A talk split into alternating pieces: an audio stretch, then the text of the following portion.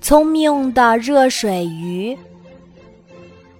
热水鱼真奇怪，在高于五十摄氏度的热泉里生活的非常自在。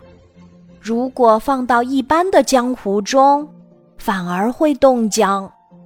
有一条热水鱼，不知怎么的游进了一个水池里，在那里，它的血液越流越慢。当他那快要冻僵的身体。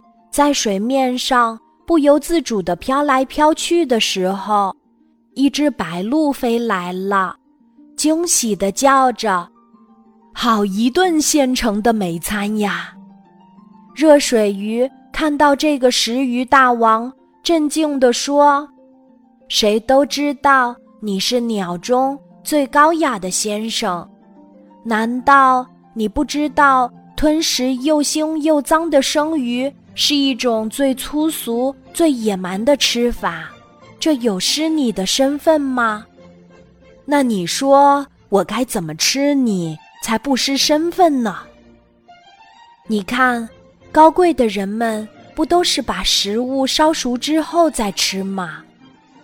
不如你把我叼到热泉里，烫熟之后再吃，这样既鲜美又易消化。这才是一种最文明的吃法。白鹭心想：“可以呀，放到热泉中，反正你也活不了，你呀，反正逃不走。”就这样，白鹭捡起热水鱼，飞到热泉，把它扔了进去。热水鱼一进到热泉里，马上就精神了起来。他一边吐着水泡泡玩儿，一边大声地说：“高雅的白鹭先生，感谢您救了我的命。要是你不怕自己的嘴被烫坏的话，那就请下来吃我吧。”听到热水鱼的话，白鹭气得目瞪口呆。